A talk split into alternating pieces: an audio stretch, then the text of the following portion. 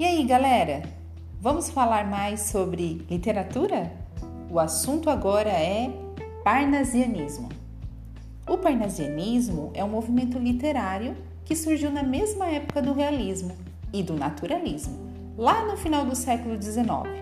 De influência e tradição clássica, tem origem na França. Seu nome surge de Parnasse Contemporain, antologias publicadas em Paris a partir de 1866. Parnaso é como se chama a montanha consagrada a Apolo e as musas da poesia na mitologia grega. Os autores parnasianos criticavam a simplicidade da linguagem, a valorização da paisagem nacional e o sentimentalismo. Para eles, essa era uma forma de subjugar os valores da poesia. A proposta inovadora era de uma poesia de linguagem rebuscada, racional e perfeita do ponto de vista formal. Ao parnasianismo seguiu-se o simbolismo, mas esse vai ser assunto para o nosso próximo episódio. Quais as características do parnasianismo? Bom, os parnasianos são esteticamente detalhistas e se preocupam com a forma, valorizam o vocabulário culto, os sonetos e as rimas raras. Ah, um detalhe: observe que no parnasianismo foram criadas apenas poesias, não existe prosa parnasiana, ok?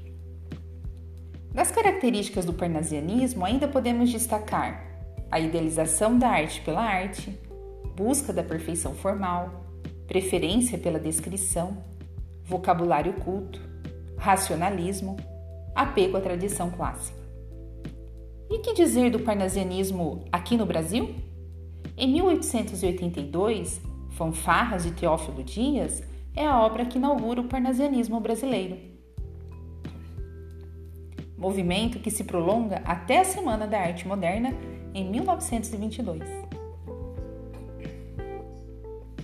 Os principais autores do parnasianismo no Brasil foram Olavo Bilac, Raimundo Correia e Alberto de Oliveira. Os três formavam a chamada Tríade Parnasiana. E aí, gostou dessas informações sobre esse movimento literário? Complete a sua pesquisa Leia também sobre a linguagem do parnasianismo, a poesia parnasiana e compartilhe aqui comigo. Até a próxima! Tchau!